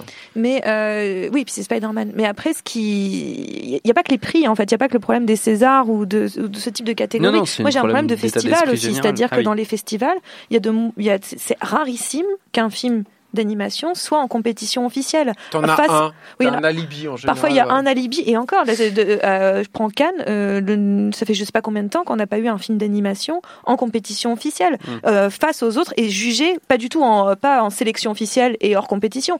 Non, non, face aux autres et jugé au même niveau. Il y en a très très peu, très rarement. Donc en fait, je pense que c'est une problématique. Il y a aussi un travail d'éducation à faire aussi au niveau des festivals, montrer que ces films-là sont aussi des films à juger au même niveau que les autres. Donc il y a après aussi, c'est peut-être une manière pour enfin de de, de, de, de leur donner une, une, une place et une visibilité après je Oui. sais pas il y a aussi il y a aussi cette contrepartie qui est que euh, oui on les euh, on les juge pas tout à fait au même niveau mais au moins on leur donne une forme de visibilité donc je sais pas trop mais c'est vrai que dans le cadre d'un film littéralement comme minuscule mais je pense aussi à l'année dernière il y a Crise de Suisse qui est sorti ou là il y a Another Day in Life qui est sorti récemment ou euh, ou en fin d'année dernière qui sont des films hybrides aussi qui mélangent animation mais pour le coup une animation beaucoup plus euh, Réaliste. non, Enfin, non, non, justement, cru, pas du tout. Au contraire, c'est vraiment de la, de, c'est de la, Oui, 3D mais t'as- fait 2D, ouais, euh, enfin, mais je veux dire, c'est pas mignon quoi. non, c'est pas mignon. Puis surtout, c'est pas, c'est pas, on n'intègre pas l'animation dans de, dans de la prise de vue réelle. Là, c'est vraiment les deux sont séparés, mais Mm. c'est hybride parce que les deux se- côtoient dans le même film. Et ces films-là sont sortis aussi, et ces films-là ont du mal ont du mal à exister. Clairement, enfin, euh, les films n'ont pas fait, euh, n'ont pas une presse très, pas une grande visibilité Hmm. et euh, pas eu euh, énormément d'entrées parce qu'en plus ils ont des sujets difficiles. On pense que le cinéma d'animation pour adultes, faut que ce soit des sujets difficiles. Pas la preuve, euh, minuscule, pas des masses, non? Enfin voilà, Oui. pour conclure, parce qu'on a beaucoup parlé, je, je crois qu'on a déjà abordé le, un peu cette problématique-là en plus dans le club, mais, euh, mais euh, tu vas sur Allociné. Alors je sais pas si c'est le cas de Minuscule 2, mais je crains que ce soit le cas aussi. Euh, T'as genre vérifier. animation. Ah ouais. C'est quand même hallucinant. Enfin, tu vois, euh, c'est, euh, comment tu peux considérer que le, le support, c'est, c'est comme si tu mettais genre euh, Oui. cinéma muet. Genre animation, ils ont mis pas que animation, ils ont mis animation, aventure, famille. Est-ce que ça te va? Aventure, oui. Tout me va, euh, du moment que les C'est déjà un peu euh, mieux, du moment que vois. ça donne envie aux gens d'aller le voir. Oui, hein. bien sûr. César, toi. Voilà. du pognon, un César, et puis voilà, c'est tout ce qu'on veut. Bravo, Mais sur, bravo, sur, Thomas. euh, euh, t'as d'autres projets en fait que on va dire des films d'animation pour euh, Ouais, regrouper ouais, le truc. ouais. Et- Oui. et du coup, quand tu les proposes, euh, comment t'es perçu à ce moment-là? Ben, jus- jusqu'à jusqu'à jusqu'au premier minuscule, ça a été c'était un peu difficile parce que j'ai toujours eu une, une étiquette de, de mec qui faisait du dessin animé. En plus, je, je viens du cartoon. J'avais fait les zinzins de l'espace. J'ai fait pas mal de Oogie, euh, des choses comme ça. Du coup, j'ai voilà, c'était un peu ma spécialité de. de- Il y a eu une hola en régie quand, construire. quand tu, quand ah bon dit les zinzins de l'espace. euh, donc en fait, euh, voilà, je sais construire des gags et tout ça. Donc j'étais vraiment souvent appelé pour ça. Et euh, évidemment, quand euh, quand, quand tu as cette étiquette-là et que tu proposes de faire un film d'aventure euh, en live avec des acteurs et tout ça, on, on te rigole doucement euh, au visage en disant ouais, euh, ben, fais-nous un gag et puis on verra après quoi. Mm. Et, euh, et étrangement, depuis le succès du premier film, on commence à avoir des propositions vraiment sérieuses par rapport à ça. Donc euh, c'est ouais, c'est plutôt positif dans cette direction-là. Donc c'est en train de bouger. Euh, Peut-être aussi parce que minuscule, euh, bah, c'est ni de l'animation ni vraiment du live, c'est un mélange. Donc euh, et puis surtout, il y a, y a, j'ai l'impression que ce qui, enfin, on a eu des propositions suite au fait qu'il y a des producteurs qui ont été sensibilisés par la, la narration en fait. Oui. Le fait de raconter une histoire euh, d'une heure trente sans aucun dialogue, j'ai l'impression que c'est un truc qui impressionne. Donc du coup, on a des propositions et puis voilà, j'espère que j'espère que ça va se faire quoi. On espère aussi. Mais donc, il y a des vraies difficultés, euh, même au sein du milieu. Il y a une, il y a pas une très grande porosité Non. entre le monde de l'animation et le monde du, du, du film en live action, quoi. Non, c'est euh, ça bouge un peu, mais euh, mais il faut vraiment se battre, il faut vraiment prouver que qu'on peut passer de l'un à l'autre. Et Aux États-Unis, ça commence à venir. Hein. Oui, il y a Euh, des, des réalisateurs de films de live ouais. action qui font du Bien sûr, l'animation. bien sûr. hein. Mais c'est le- l'inverse, c'est un peu plus compliqué. Bah ça oui, arrive. mais hein, Guillermo mais, del Toro, par exemple. Ouais, ouais, bah Non, mais- non, mais. Guillermo Il va notamment, faire hein. Pinocchio, je pense, lui, non? Non, mais c'est parce qu'on te compare beaucoup avec lui, c'est pour ça. Il va pas faire Pinocchio. Je rappelle que tu es le Del Toro français. Voilà. Ah, Selon c'est- Stéphane. Ah bon, ah. D'accord. C'est pas de moi, hein. Très bien, très bien, très bien, très bien. Euh, on enchaîne les amis, mais avant notre prochain sujet, évidemment, encore un petit jeu. Show me what you got. Et comme d'habitude, c'est donc un jeu musical. On va causer de Miyazaki dans un instant. Et comme je suis un effroyable tortionnaire, j'ai prévu un blind test dédié entièrement. Et ça, c'est juste pour maître. Thomas, alors, C'est que pour Thomas, Ah ouais, ouais, au grand maître de pas l'animation japonaise. Non, mais c'est dur, euh, c'est dur. c'est- Bah, je croyais que t'étais bofophile. Faudrait savoir pas- maintenant. hein. Donc 5 extraits de Je 5 chic. BO de Miyazaki. Je Oh suis là pas là. fan, je suis pas fan. Peut arrêter de parler sur ma voix quand je parle, s'il vous plaît. C'est comme Michel Legrand. Je- je je découvre qu'il n'est pas fan de Joe Hisaishi, mais c'est c'est terrible. C'est pas-. Et j'aurais C'est su ça, j'aurais jamais c'est fait ces bouquins-là. C'est Michel Legrand français, à C'est c'est mieux que le vent, quand même. C'est le bordel dans cette émission. Bref, 5 extraits de 5 BO, comme toujours, le premier qui trouve a gagné. Allez, premier extrait. C'est Mononoke. Non. Ah non, c'est euh, le château dans le ciel. Non. Merde. Tu vas toutes les dire, tous les dire du coup. Non, Ah ça non, marche pas de tous les Bah, on dire. va tous les dire. Putain, c'est ouf que je reconnaisse pas si je le connais en plus. C'est Nausicaa? Oui. Bon. C'est Nausicaa. Tout à fait, bravo. Pardon Julien Hélène, Dupuis. si tu nous regardes. dans l'ordre, en fait. C'est dans Non, l'ordre. terrible. Non, justement. Non, non. surtout moi, Je parce que là, pour le coup, je le connais. Je vais pas me faire avoir, je les ai pas mis dans l'ordre de trop sortie. tous en même temps. Bah ouais, J'ai c'est pas chiant, entendu hein. le début Ouais. du. du- Ouais, Ouais, il parle fort. C'est hein. lui, et puis il y a Dupuis qui hurle en plus, donc euh, c'est Ah fatigant. ça. Euh, deuxième extrait. Et ça, c'est Shiro. Oui Bah attends. Bravo. Bravo Julien. Non, mais je suis pas un spécialiste. Non, mais je suis très déçu, Thomas. Putain, je suis genre. Troisième extrait, on y va seul. Non, ça, c'est Totoro. Oui, oui, c'est Totoro. Tu arrêtes de frimer, Julien Dupuis, t'es fatigant. Quatrième extrait. Bah, ça, c'est encore Shiro. Bah alors, tu, tu nous as mis deux fois l'extrait de Qu'est-ce qui se passe? Yes Une seconde. Merci. Ça, c'est Mononoke. tout à fait. Voilà. Ah Non, c'est pas Mononoke. Non, Ah n'importe bon quoi. Non, non. Ah, si. Ah si, c'est Mononoke. Si, Ah, c'est Mononoke. Mononoke, tu ça. m'as mis l'extrait 5, Solène Moulin. Oui, elle, elle, elle, elle Eh a oui. dit. Ah, elle a dit, mis le elle a 5, dit qu'elle avait mis le 5. Ah, j'ai pas vu. quand même, mis le 5. tu vas pas me le faire à moi, quand même. Des os. Et on y va pour le 4 Yes. Le vent se lève? Pas du tout. Pas du tout. Ah, c'est Porco Rosso. Oui, Ah, c'est. Porco Rosso. Dans la douleur, mais sur le finish, Julien Dupuis a encore régné sur non, ce mais je suis extrêmement déçu par Thomas Zabo en fait. On hein. Là, il y a dirait une une. sorte de, de- de- C'est un pianiste dans un hall de- d'hôtel, quoi. Ouais, c'est ça, je te dis, ça aurait pu être un. C'est magnifique cette musique. On a dit, Michel hein, Legrand. Bah oui, c'est Non, ça. non, c'est- n'exagérons pas quand même. Euh, Michel Legrand avec de la réverb. Joe bah, Ah non, mais je suis d'accord. c'est un peu Michel Legrand. Je quitte Joe c'est c'est un peu le Michel Legrand japonais, Oh sans les cheveux. Je quitte le studio immédiatement. Très bien, très bien. Bah, merci quand même d'avoir joué, euh, Julien. Ouais. Et les autres aussi, enfin de loin. On attaque Si, avec notre prochain sujet. Oui, c'est ça, notre prochain sujet. Non, je suis dégoûté d'avoir loupé Nausicaa. Et tu l'as quand même trouvé, Nausicaa. Ouais, Voilà, ouais. donc ça va, remets-toi. En parlant par-dessus. En parlant par-dessus en même temps et en disant toute la liste des films de Miyazaki. Donc on reste sur notre lancée pour causer justement de Miyazaki qui n'en finit plus de finir comme dirait l'autre puisque revient la rumeur d'un nouveau film signé par le maître en collaboration avec son fils, rumeur lancée par le producteur Vincent Maraval, seule source pour l'instant sur le sujet donc bon, on sait pas trop quoi en penser hein, voilà. Toujours tu subodores exactement. Rien du tout. Attends, attends, tu veux dire quoi sur Maraval Je dis rien du tout sur Vincent Maraval. Abonnez-vous à son fil Twitter, vous comprendrez. Toujours est-il que le départ à la retraite de Miyazaki est presque devenu une blague et un sujet de réflexion cinéphile. C'est notamment le cœur d'un documentaire sorti tout récemment, Never Ending Man, signé par Kaku Arakawa. Et puis même sans nouveau film à se mettre sous la dent, il reste plein de choses à redécouvrir chez Miyazaki, notamment son tout premier film, Le Château de Cagliostro, 1979 à l'origine, désormais à l'affiche 40 ans plus tard en France. Julien, je crois que tu l'as vu. Oui, bien sûr, plusieurs fait. fois. Oui, non, mais la, la version qui est actuellement en salle. je veux Oui, dire. oui, bien sûr. Mais Thomas Zabo, il aime pas trop, je crois, le château. Il aime pas trop Miyazaki. Et moi, je suis pas très Miyazaki. T'es pas très Miyazaki. le Jackie français quand même. Il est le, Il est le, tout Miyaz- français. le. Miyazaki français, le Del Ah, Toro ouais. français. Bon, faites-vous une image. Mais le- tu l'as vu, lui, le château de Ouais, il y a très longtemps. En fait, ce ce qui est génial de ce film, Le film n'était pas sorti au cinéma. Non, il euh, est en jamais sorti en vidéo. Il est Enfin, il est sorti en vidéo, il est en sorti en 83, DVD, un tout ça, euh, chez Kazé qui avait fait. Je me souviens surtout de l'édition de Kazé parce que c'était une très belle édition et tout. Et il est jamais sorti en salle. C'est vraiment un film à voir en salle. C'est un, c'est un, en fait, c'est un exercice qui va jamais réitérer ultérieurement. C'est son vrai premier long métrage. euh, C'est son vrai premier long métrage, adapté d'une série, tout ça, et c'est lui-même adapté des, romans de, de Maurice Leblanc. Arsène Lupin. Et alors, bon, évidemment, on sent euh, euh, tout euh, l'héritage culturel français qu'il a réussi à, à mieux faire fructifier que beaucoup de, de cinéastes français d'ailleurs. Euh, mais, euh, mais, ce qui, mais ce qui est génial, ce qui est génial en fait de- du château de Cagliostro, c'est que c'est un vrai. Enfin moi, je pense que c'est comme ça qu'il faut le prendre. C'est un gros blockbuster en fait. C'est un, c'est, c'est, c'est un peu comme si euh, Miyazaki avait fait un James Bond. C'est-à-dire qu'il y a, il y a, c'est, c'est blindé d'action. Il y a des gunfights tout le temps. T'as des, des, des séquences d'action qui sont super euh, jouissives au niveau de leur euh, scénographie, euh, du déploiement de, de, l'action en fait dans l'espace et de la façon qu'il a en plus de le découper. T'as des choses qui sont complètement euh, euh, désinhibées. Enfin, t'as une espèce de, de pétroleuse là euh, qui est, qui est un personnage absolument magnifique.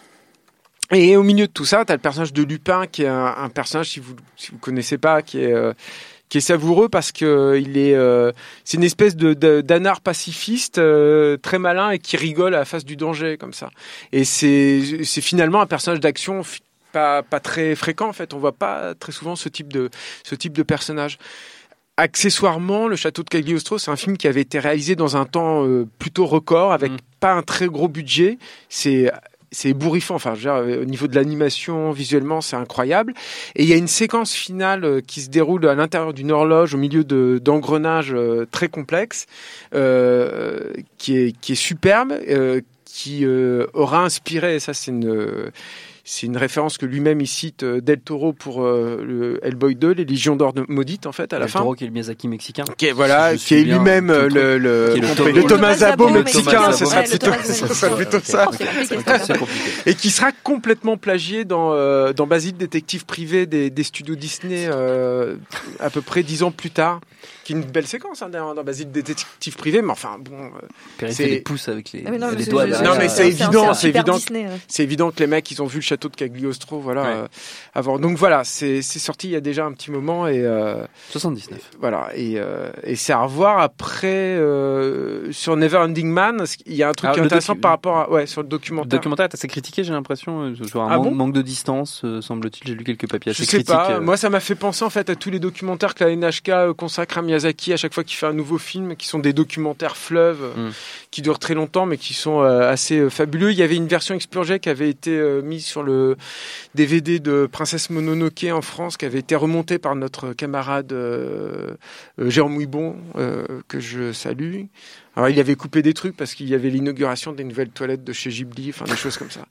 Euh, donc ça, ressemble un peu à ça. Moi je me souviens de- surtout de celui qui avait été fait sur Pogno sur la falaise où euh, il y avait justement ce, ce- cette séquence qui avait fait beaucoup parler d'elle, où euh, on, on le voyait avec, euh, en train de regarder les, les contes de Terre-Mère de Goro Miyazaki, donc de son fils.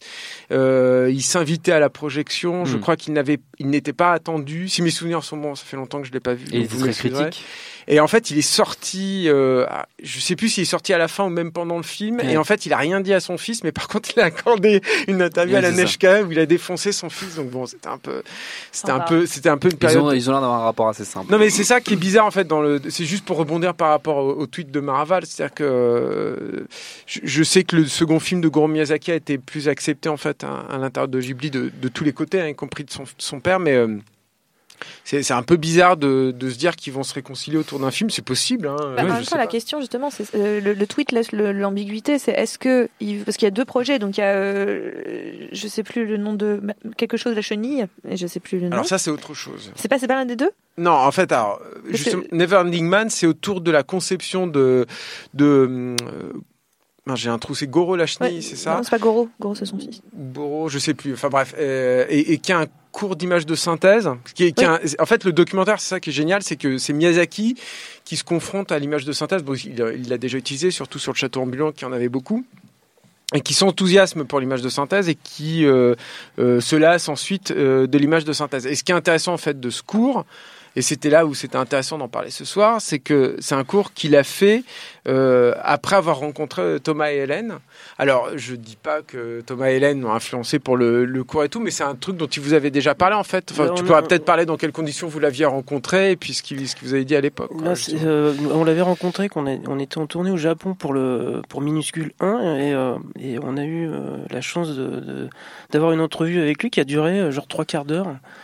Genre le truc euh, qui faisait halluciner tout le monde là-bas, mais on pense que c'est euh, dû en partie parce que euh, il y avait Hélène qui était qui est la fille de, Jean Moebius, Giraud, et donc comme ils avaient travaillé ensemble et que qu'ils avaient une grande amitié tous les deux, du coup, je pense que ça facilitait le- le- l'entrevue, mais c'était passionnant.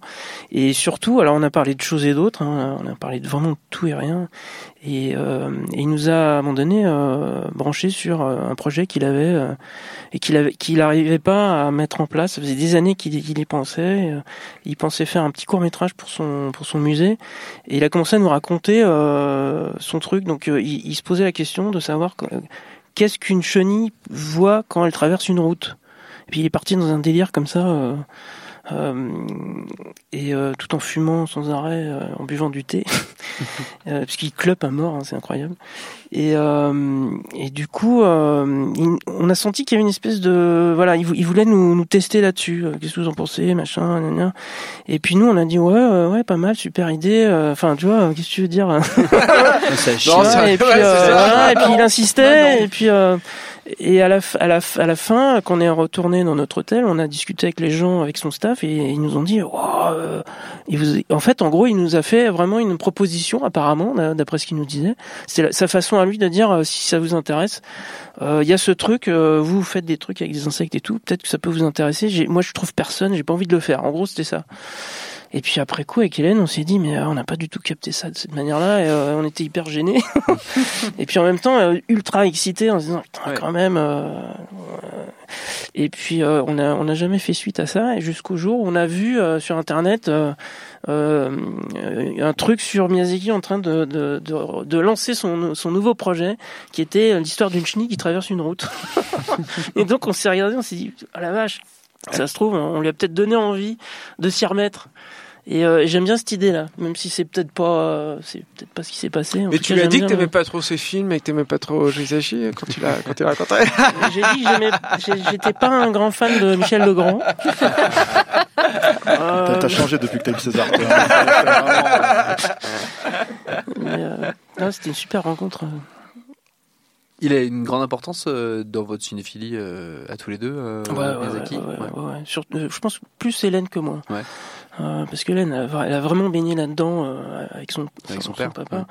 ouais. Et euh, elle a vu très tôt tous ces films-là, parce que lui, il récupérait les VHS à l'époque, donc il les avait vraiment avant tout le monde, avant que nous-mêmes, on les, on les chope en, en, en copie pirate et en laser. J'imagine que tu as dû avoir les lasers de tous les... Non, ouais, c'est Rafik qui me les a montrés. euh, Ah ouais euh, La Pouta la première fois, tu vois. C'est euh, oh, il y a 20, ouais, 20 ans. Et, euh, et c'est vrai que euh, la Puta, euh, Nausicaa, tout ça, c'est vraiment des, des, des claques. hein, C'est vraiment des propositions d'animation. Justement, on en parlait tout à l'heure. On n'avait jamais vu ça, quoi. C'est de l'animation pour adultes, Mm. quelque part. Mais aussi avec, avec des, des différences de, de lecture, différents, différents niveaux de lecture. Donc euh, oui, Hélène est plus, euh, je pense, euh, et si elle pouvait réagir, ce serait cool. Hélène, qu'est-ce que tu en penses Qu'est-ce que tu fais, Hélène? Déjà, il y a un Hélène, personnage dans. Minuscule qui vient, euh, qui vient quand même pas mal de Miyazaki, qui est la petite araignée noire. Voilà. Ouais, Ouais, c'est euh, évidemment un, un hommage euh, direct à, aux, aux boules de suie, là, les Ouais. petites. euh, ouais, Justement, on nous demande, euh, pour rester un petit peu sur euh, notre sujet d'avant, donc animation, et puis sur euh, Miyazaki, sur, le, sur le chat, on demande pourquoi les Japonais sont les seuls à ne pas faire l'amalgame film animation, euh, film pour enfants. Julien, est-ce que toi, tu as une, une idée C'est une histoire de. Une Mais je histoire pense que- Je, je pense Déjà, sont-ils vraiment les seuls à, à ne pas faire cet amalgame Bah, ils ont été pendant très longtemps les seuls, mais je pense qu'ils ont, ils ont été peut-être moins. Je sais pas, c'est compliqué hein, comme euh, question. À de répondre. Moi, j'ai pas, la, ouais. pas la prétention d'avoir. les- Hmm. Mais je peux peut-être donner une petite clé, c'est que euh, je pense que l'animation, mine de rien, elle, elle est, elle est extrêmement conditionnée à la façon dont. euh, tout le monde hein, le grand public perçoit euh, Walt Disney en fait. Oui. Euh, L'animation a très longtemps, je pense, pour le, le grand public, était synonyme de Walt Disney et vice versa. Et, euh, et je pense qu'il y a une une force opposée. Alors, je ne veux pas dire par là qu'elle s'opposait à, à Disney, mais qui, qui, qui, qui pouvait compenser en fait l'influence de Disney euh, au Japon. Que nous, on n'a pas eu ça forcément, même si j'adore Paul Grimaud et tout, qui est, euh, qui est Osamu Tezuka. Et, Mm. euh, et ce qui est intéressant pour Osamu Tezuka, c'est que hum, il faisait des choses qui étaient euh, plus à destination des enfants, on va dire, Euh, des choses comme Astro Boy ou Léo, tout ça.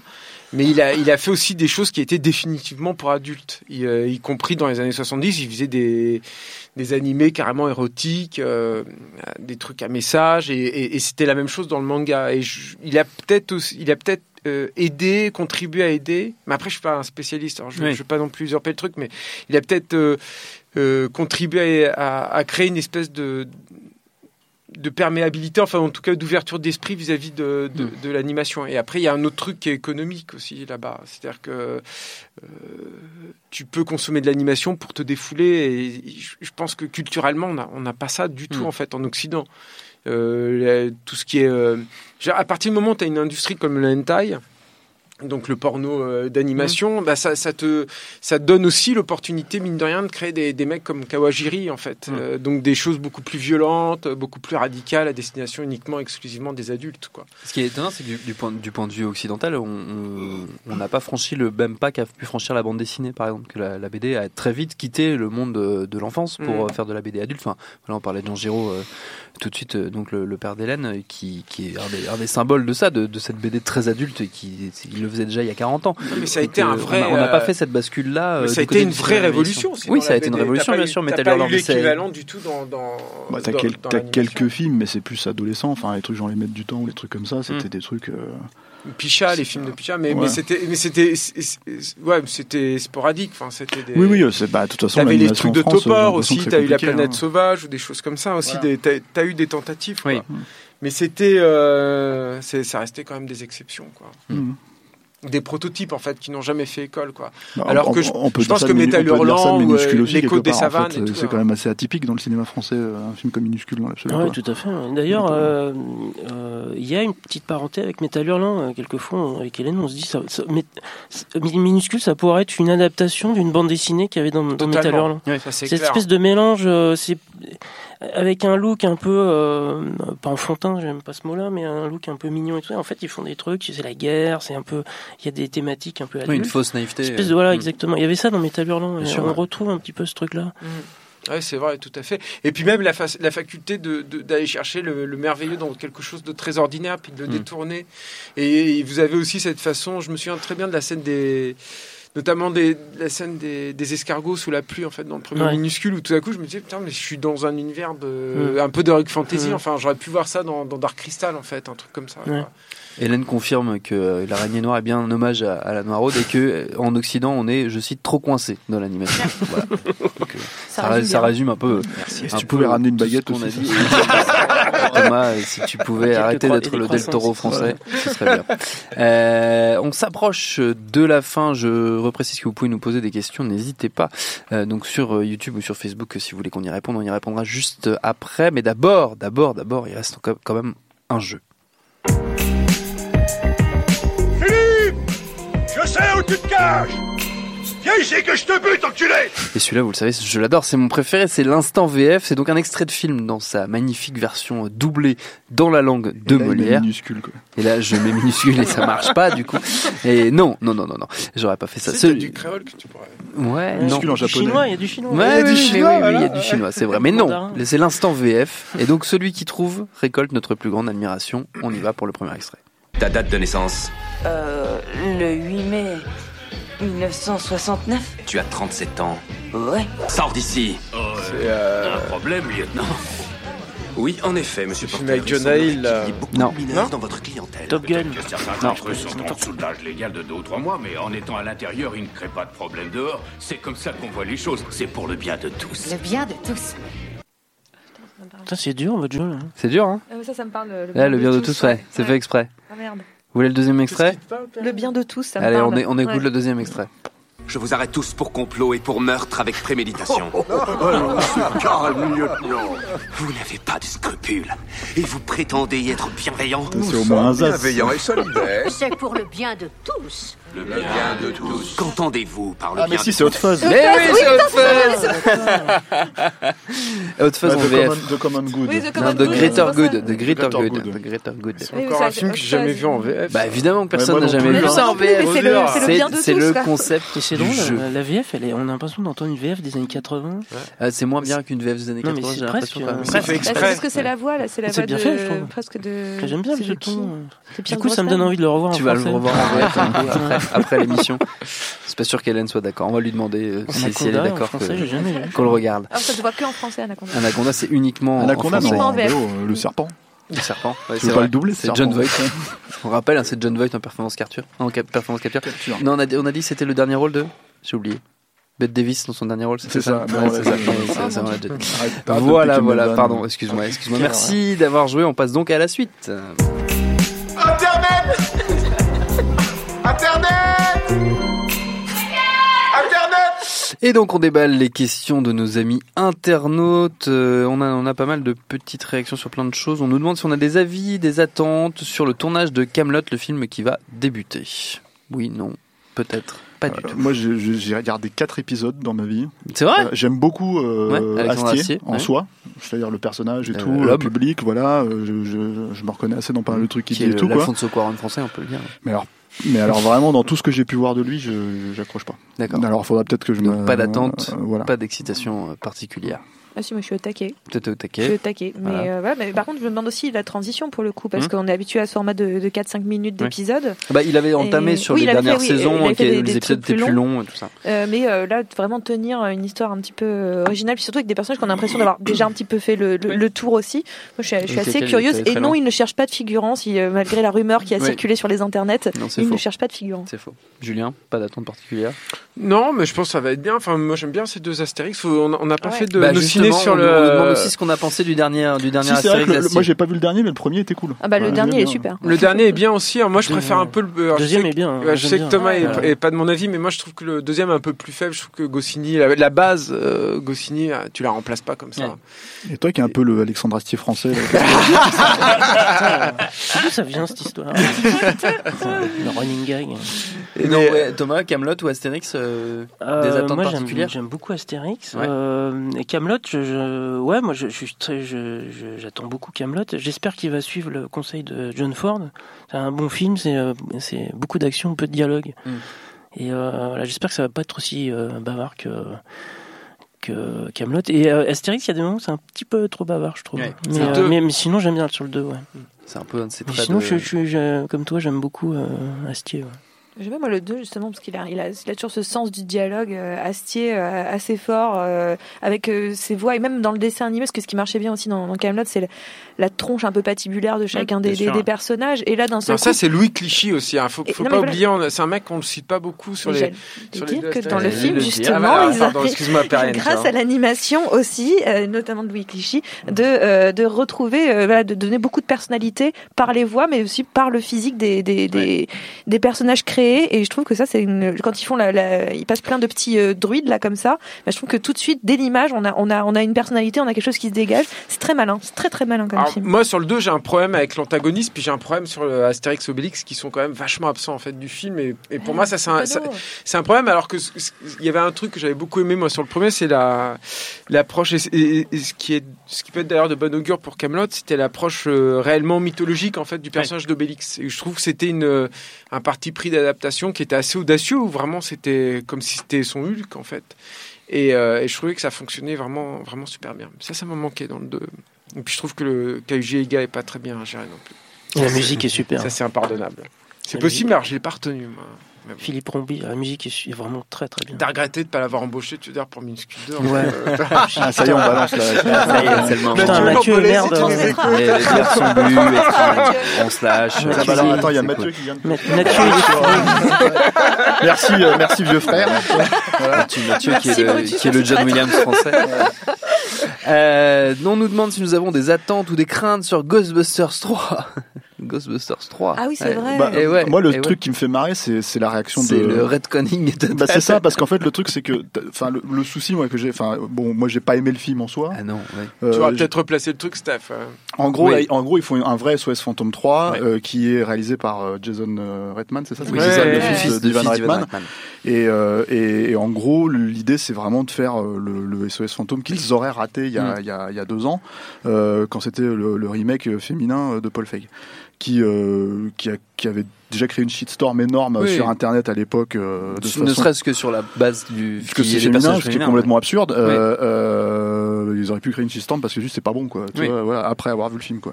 Et euh, mais le, moi, ma, ma première réaction, c'est de me dire euh, que, en fait, bon, déjà, ma première réaction, c'est let it go. Faut lâcher prise à un moment, les mecs, faut arrêter avec. euh, avec, euh, Ah c'est- la euh, reine des neiges quoi ta première action euh, ah non mais c'est vraiment non mais c'est genre euh, Let it go. lâcher prise quoi il faut arrêter Oui. maintenant tu vois, Mais de- c'est vrai, de- quand de- tu vois Bill Murray dans son costume, tu dis, ah putain, Voilà. arrêtez là, c'est bon, on Laissez assez vieux comme les ça. là. choses. Ouais. et, la- et ma deuxième réaction, c'est euh, c'est euh, bah, c'est quasi inversé, c'est-à-dire que en fait, je, je, ça démontre ah, de manière rétroactive l'hypocrisie de la logique, euh, de la façon dont on a marketé le film il y a deux ans, tu vois, Oui. le, le précédent, quoi. C'est-à-dire, euh, c'était c'était un film qui était euh, pointé du doigt comme un film extrêmement important parce que justement on mettait les femmes à égalité, etc., etc. Et là, en fait, tu vois bien que bon, bah si ça fait pas la thune, ils s'en ils battent les couilles et ils font ils font le film, ils font ils refont le film comme ça. Et, et quelque part, du coup, je comprends parfaitement la réaction de, de l'actrice qui était dans, dans, dans le SOS Fantôme qui a, qui a dit là que c'était carrément. Alors, elle, a dit c'est un coup à la Trump, euh, un truc, un truc dégueulasse et tout là. Euh, c'est Leslie Jones, c'est ça? C'est Leslie. Oui, euh, Leslie ouais. Jones, ouais. Euh, et je comprends sa réaction parce qu'en fait, ouais. fondamentalement, euh, bah, si elle elle, elle, elle- elle a vraiment cru en fait dans le message du Mm. film, bah, je trouve ça normal que que- qu'elle soit complètement Qu'elle dégoûtée. se euh, voilà quoi. ouais. Ouais. Maintenant, C'était celle qui s'en sortait le mieux en plus dans mon souvenir. non? Ah non c'était euh, Moi, moi, j'aime c'était beaucoup- Kate McKinnon J'aime beaucoup Ouais. Kate McKinnon, Kate qui, McKinnon. Est, qui est une actrice, euh, enfin folle. qui est hyper drôle en fait dans le Saturday Night Live, le truc qui est en général pas très bonne dans les films Au malheureusement parce qu'il lui donne pas assez de, de, de rôle.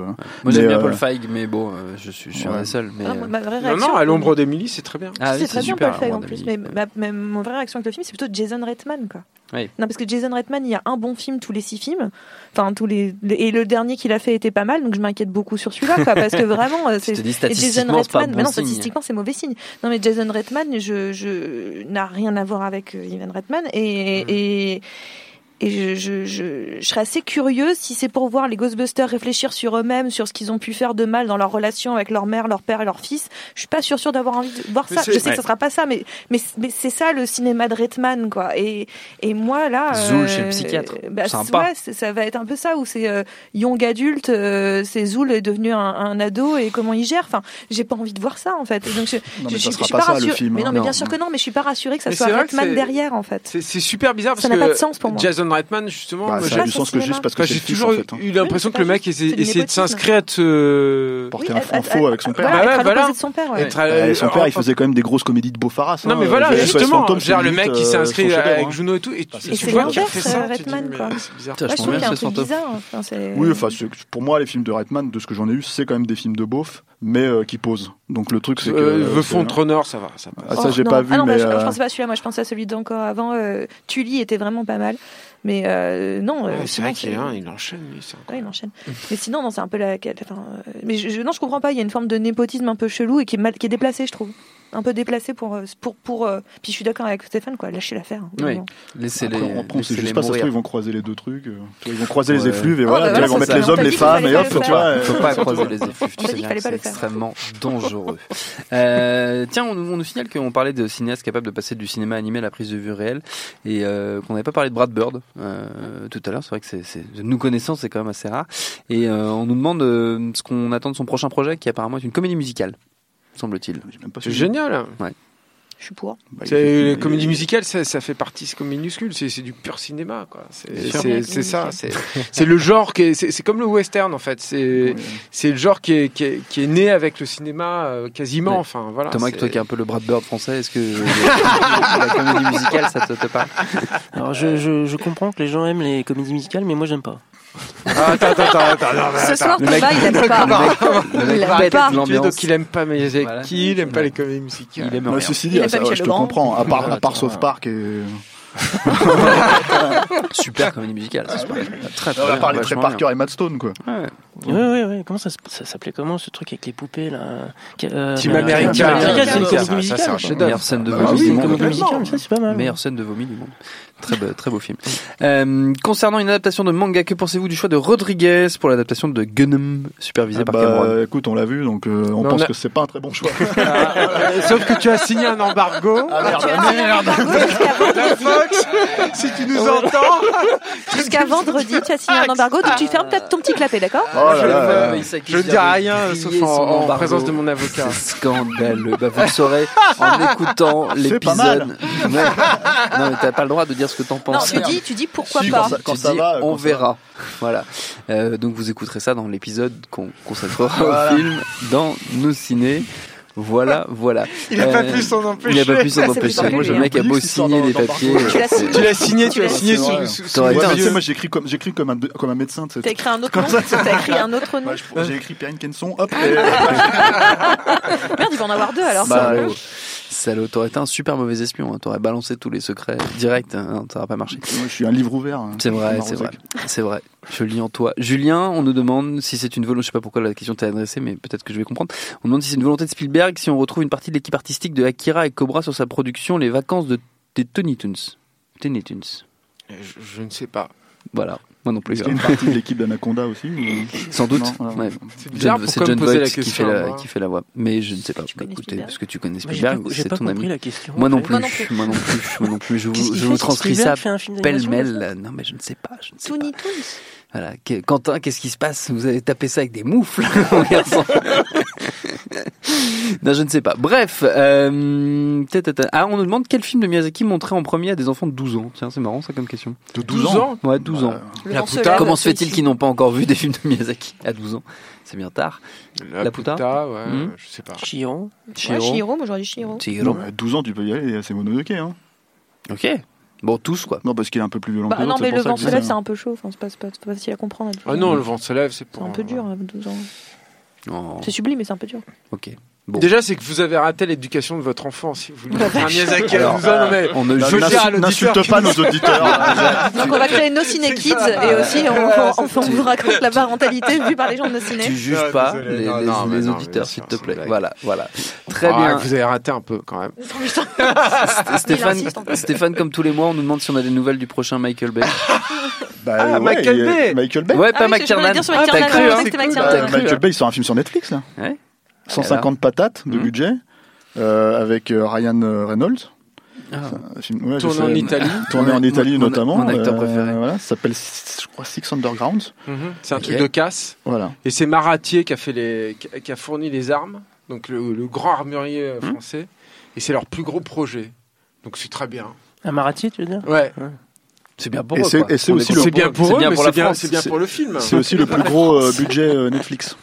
Enfin, straight to Netflix, quoi. Non, moi, ça Et, me fait euh, chier de voir Michael Bay en. Bah ouais, faut le voir sur en salle, euh, C'est- comme Alfonso Cuarón, si tu veux. T'as Alfonso Cuarón, t'as Ah, t'as Michael, Michael Bay, Bay. tu les vois sur Netflix, ça ne va pas. Michael Bay. Toi, toi d'ailleurs, t'es Michael Bay français, t'aimes bien euh, Michael Bay ou pas Ah oui, tiens Michael Bay, ouais, j'avais bien Alors, t'aimes pas la euh, comédie musicale, mais Michael 2, Bay, t'aimes bien J'avais Ah, bien Anaconda. 2.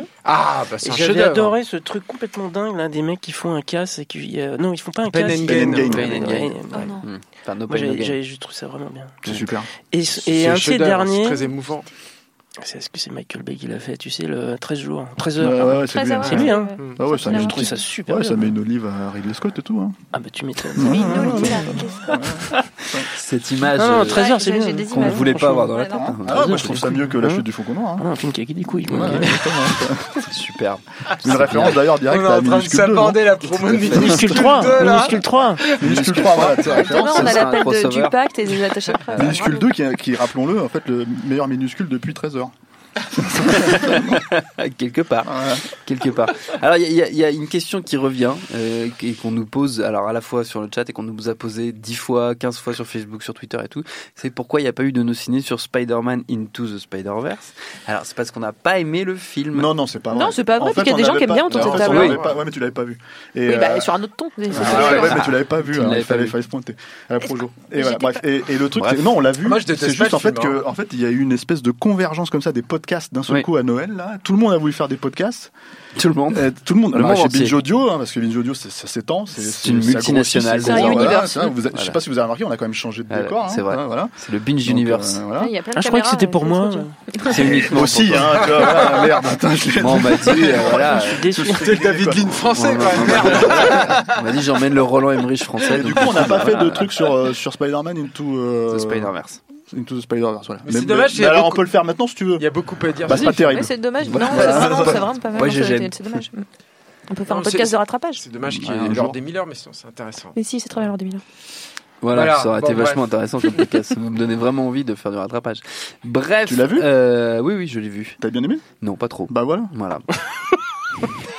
Désolé. Vous Ah avez bah, là, podcast en, en deux Eh, minutes. en- une note. encapsulé, c'est Voilà. un extra, mais C'est encore une mieux. dictature. en fait, Sinon, on peut revenir sur Michael Bay aussi. On peut aussi revenir sur Michael Bay. Euh, on demande si on a des attentes sur Ad Astra, qui est le prochain film de James Gray, je le rappelle, qu'on avait beaucoup aimé le, son précédent, qui était très beau. Le Bah, c'est un City film of SF. Z. C'est bien, ça change. Puis on aime bien James Gray, Ouais, ça en général. Ouais. Ouais, ça va. Ouais. Ça va. C'est Pas cool. mal. Bah, s'il fait aussi bien que The Lost City of Z, moi ça me va. Ouais, ça me va aussi. Ça sera le meilleur film de l'année de sa sortie. est-ce que je te dis que tu es le James Gray français Non, ça, va si être- ça tu devient, peux, ça euh, devient ouais, lourd. Hein. Bah, ça se passe aussi dans la jungle. Je, je prends tout. Non, c'est très beau en plus. Non, mais je suis On content qu'il se confronte à la SF, moi. C'est un, c'est un genre difficile pour un mec comme ça, je Oui. pense. Donc, euh, C'est un genre exigeant. C'est monsieur exigeant, c'est, James Gray. euh, intrigant. On nous demande euh, ce qu'on a pensé d'Aquaman. Je vous invite donc à écouter le podcast qu'on a fait dessus, hein, le Extra Ball de David Honora. Mais on demande précisément euh, si Julien l'a vu et si, si ce que tu as pensé de la direction artistique d'Aquaman. Je sais pas si. C'est très joli. Je, je découvre, je découvre qu'il y avait une Les direction cheveux, c'est artistique beau. sur Les Aquaman. cheveux, c'est beau. Alors, euh, T'as préféré les hippocampes Non, mais alors, ou, je sais euh, pas enfin, pourquoi on me demande, on me pose la question. Moi, j'ai un copain, il m'a dit, ouais, vas-y, euh, c'est comme si euh, Dino De Laurentiis était allé voir Luigi Cozzi, il lui avait dit, voilà, Non, mais on le connaît, ton copain. hein, ça va, on le connaît. Il en Et dit tu- des- il a carte blanche. Alors Luigi Cozzi, c'est un ça. réalisateur fabuleux de Hercule avec euh, Ça fait envie. hein. avec Lou Ferrigno. Ah, bah, Ouais, bah, moi, c'est pas ce que tu c'est me dis. pas du Alors, tout voilà. comme ça. Alors moi, on m'a dit ça, donc j'y suis allé le lendemain, si tu veux. Le soir même. Il est très influençable. Mais je l'ai cru, quoi. Comme... Et alors j'ai quand même beaucoup souffert, quoi. Non, non, je trouve ça horrible. hein. Il y a quand même un truc qui est assez, qui est assez marrant, c'est que euh, il, il est de bon ton de, de gueuler sur Avatar et tout ça et tout. Et c'est encore un film qui, euh, qui, moi je suis désolé, enfin, c'est, impossible de ne pas penser à Avatar sur certaines séquences de Aquaman. Enfin, il me semble. euh, Je sais pas. Et euh, mais mais mal fait, enfin mal digéré, euh, mal euh, voilà. Comme Et- tous les trucs qui font référence Et il y a un autre truc, c'est que hein. moi, j'ai énormément de respect pour John Knoll, qui est peut-être le plus grand superviseur en activité chez ILM en ce moment avec Denis Muren. Et mais alors, le, le, le travail en fait sur le sur le film, je- j'aime pas du tout quoi, notamment les cheveux numériques et tout. Je trouve ça, je trouve ça tout vilain. Donc voilà. Mais pourtant, je déteste pas James Wan. Mais je sais pas pourquoi on me pose la question. C'est bizarre. je Je, sais me mets à pas, parler les gens s'adressent à toi. Il y a, aussi des gens qui ont commenté ta tenue en disant que t'étais bien habillé, que c'était rare, qu'il y ait des Merci. gens élégants chez nos ciné, parce que d'habitude on Bah, et ressemble à des ados. Bah, si, attendez, vous avez vu C'est vrai que Thomas est très euh, chic. Bah, attendez, est très chic. Nous on est en suite. hein. Bon, moi, je suis, euh, Voilà. Je suis en d'hab, pull hein, à paillettes, enfin en flûte, les gens. Oui, oui, oui. C'est vrai. C'est vrai, c'est vrai, c'est vrai que tu brilles, tu brilles de mille, paillette. tu brilles de mille feux. Euh, tiens, une question pour Thomas. On te demande euh, quelles sont tes envies pour la suite? De ta carrière, pas la suite de la soirée. La Tu suite de, tu ma carrière Oui. Bah, J'ai envie de faire du live, moi j'ai envie de Ouais. faire de, la prise On de l'a vue c'est ce qu'on a dit tout à l'heure. Donc euh, plus d'acteurs humains, euh, plus de dialogue, euh, toujours autant de musique, je pense. Euh, mais il y aura un peu de toujours karaté un peu de karaté, oui, un peu de serpent dans la jungle, Par rapport à c'est possible. Anaconda. Important. Donc tu fais le Et, remake euh, d'Anaconda, t'es en train de nous annoncer ça en fait. Pourquoi pas un petit peu de Michel Legrand Ah ouais. en générique de fin. Euh, mais euh, non, il y aura toujours, de toute façon, il y aura toujours un peu d'animation et beaucoup d'effets spéciaux, ça quoi qu'il arrive. Mais, euh, mais j'ai vraiment, et j'ai toujours voulu, de toute façon, faire du, de la prise de vue réelle. Et t'as travaillé en sens d'ailleurs sur le sur le 2. Enfin, le fait qu'il y ait des acteurs, qu'il y ait des, des, des vrais personnages, en fait, c'est aussi Ouais, une ouais, façon ouais, il y de, avait- il y avait une envie de, de dire coucou. euh, de tâter de l'humain. voilà. C'était bien. C'était Ouais, bon. c'était cool. On nous dit qu'il y a une rétrospective Alberto Latuada à la Cinémathèque. Et alors le, le monsieur qui nous dit ça nous dit qu'il ne connaît absolument pas. J'ai cru comprendre que c'était le frère spirituel de Michael Bay. Est-ce que vous avez des recos dans sa film Dit-on. Ah, comment il s'appelle le mec? Alberto Latuada. Ouais, ouais. Je ne sais pas qui c'est. Non, non, Ah, non. c'est l'échec de la cinéphilie. C'est l'échec total de la ouais. cinéphilie. Il faut C'est pas nous demander hein. des trucs précis. Hein. Faut nous demander Ouais, ou alors le mec euh, il se paye une autre fiole là. Ouais, possible. Ouais. Ah non, mais Bon, Enfin, on va- après on va la jouer la comme fiole, ça, il y quoi. a des- il y a des- Personne qui ira Son chercher. euh, vocabulaire, c'est toujours génial. De quoi Ouais, bah, c'est c'est Fleury, c'est Stéphane C'est Moïsakis. imagé. Euh, tiens, on nous demande s'il y a des conséquences à la catastrophe commerciale qui a été Marwan, qui est un film que nous avons beaucoup aimé, que nous avons défendu dans cette émission. Mais non, heureusement, il a signé euh, pour faire le film avec The Rock juste avant, donc euh, il a il a encore une cartouche à tirer, euh, Bob Zemeckis. C'est quoi sûr. le film dont tu parles? Euh, c'est un c'est un truc, euh, c'est le, le le projet chéri en fait de Dwayne Johnson depuis euh, très longtemps. Et c'est un film. Alors je me suis pas super renseigné dessus, mais je crois que c'est un film de sur un guerrier euh, hawaïen en fait. Et, et c'est c'est un gros Ah truc ouais. épique, un Ah, peu voilà. Ça va être bien, ça va être, Ah, ça va être ouf. génial. On a vérifié, hein, Alberto Latuada est un vrai. euh, Mais oui, mais je, je connais, c'est le Thomas euh, Zabo italien. Ah oui, c'est ça. Mais il est, il est décédé depuis. Ah ouais. Il s'en est pas remis, le pauvre. Il a fait euh, Venez donc prendre le café chez nous en 1970. Euh, Venga prendere il café de noi. C'est vachement bien. Ah, il paraît que c'est un le très voir. bon film. Ouais, c'est un très bon film. Voilà, cœur de chien ça. aussi. Cœur de chien, c'est très bien. Voilà, une épine dans le cœur, mafioso. Enfin voilà, je connaissais Mafiosa la série, mais je ne vois pas ce que c'est. Ok, très bien. Euh, et on nous demande enfin, tiens, on finira là-dessus, si on, on osera parler de Nicky Larson. Est-ce qu'on osera, aller le voir déjà Bah, c'est ça, en fait. quand même, parce que moi, la bande-annonce, Ça t'ira ça, ça. Il y a eu des projets, ça? Euh, bah, pas pour nous. ça hein. s'appelle des avant-premières. Il y a des avant-premières, je pense pour les partenaires aussi, mais pas pour, euh, Mm. pas pour les Mm. autres. En Ils ont- de sais pas, moi, besoin de la presse. Moi, j'ai vu un film du mec, là. la show. Euh, c'est la, La bande. Fifi Ouais, euh, euh, Babysitting. Voilà. C'est- à chier. À Mhm. chier. Hein. Euh, et, euh, et je les ai plus jamais. Ouais. Ok, Euh, euh, Cool. Non mais vraiment, c'est-à-dire que non mais Faut avoir c'est- des c'est principes parce dans que la c'est- vie, Stéphane. Oui, parce que c'est un, un- tu, tu l'as vu De C'est quoi espèce de Babysitter fin- Ah ouais, non, c'est un jamais. babysitting. Non, parce Ouais, qu'ils ont bah, tout pris à. Projet X, Ouais. et Projet X c'est extraordinaire, et Babysitting c'est pas Ah, j'ai pas vu Projet X, mais C'est le truc c'est que c'est un espèce de fan footage comédie, tu vois. Ah d'accord. C'est ça vraiment- bien. Oui, c'est c'est une Ah footage ouais, de soirée. Ouais. Enfin, je- je- Tu fais un mauvais coton, toi. hein. J'irai pas jusqu'à le voir euh, deux X, fois. c'est mieux. mais- Il donc, pense à son euh, avenir, Thomas. Pour ça vrai, il en, il en pense pas un Ouais, très trop est Ne, le croyez pas. dans- Philippe Lachaud, j'aime bien, j'aime bien. Et donc, Nicky, donc tu vas aller voir Nicky Larson Ah oui, bien Bien sûr. sûr, évidemment. Ouais, c'est quand on est Ah, par- on si est on parle ensemble. d'animation, Si tout ça. ouais. C'est quoi, chiche. On va passer par des livres. Bah, Moi, je fais, de la merde, hein, moi, pendant les. Tu fais des commentaires pendant le tout le film temps, tu vois. Ah, non, on y va, on y va. Va, vous irez, vous viendrez nous raconter, ce sera Ouais, il faut aller voir. Minuscule 2. Il faut aller voir Minuscule Parce 2 que au Minuscule 2, cinéma. c'est le, c'est le meilleur minuscule depuis euh, l'Empire L'Empire contre-attaque. Voilà, c'est euh, c'est le parrain 2 des minuscules. Donc, euh, je pense que c'est, voilà, il faut aller le voir. Vraiment, euh... Il faut la blague à part, c'est vraiment bien. Non, donc, c'est vraiment Non, bien. non, il, faut, vrai. il faut acheter les livres de Julien Dupuis. Je les remontre à la caméra minuscule, les coulisses de minuscule et euh, minuscule à la loupe qui sont sortis donc chez Brajlon et chez Castelmore. Bravo Julien, bravo Ah, pour bah toute oui, ton œuvre. bravo, bravo, Thomas. bravo, Bravo. Thomas Merci, Zabo merci. euh, pour ce film et à Et ça- ne s'adresse pas qu'aux enfants. Non, bien sûr que non. vous allez Bien trouver votre non. compte. Si vous aimez les monstres, votre si vous aimez l'action, si vous vous aimez Predator, tout le monde aime La Predator. Predator, la bagarre, Ah, l'amour. Ah, allez-y, Il y a un peu de sexe aussi, non Un tout caméra. petit peu, ouais. Pas assez, assez. vite, top quand même. Ça c'est un peu, c'est pas un boulard, hein, c'est celui-là. pas un boulard. Non, c'est vrai, c'est vrai. Même si t'as voulu un peu de contact humain, on a bien compris. Hein, ce sera minuscule 3. Ce sera pour les bonus du DVD. Exactement. Très bien. Merci à tous d'avoir participé à ce No Ciné Club. Merci infiniment donc Thomas. On l'a dit, on souhaite évidemment tout le meilleur à Minuscule 2, les mandibules du bout du monde qu'on vous invite à aller voir au cinéma dès mercredi. Un grand merci à Quentin et Solène à la technique, évidemment. Prochain No Ciné Club, ce sera le 19 février. Binge.audio pour toutes les infos utiles. On vous dit à très vite. Je préfère partir plutôt que d'entendre ça, plutôt que d'être sourd. Binge.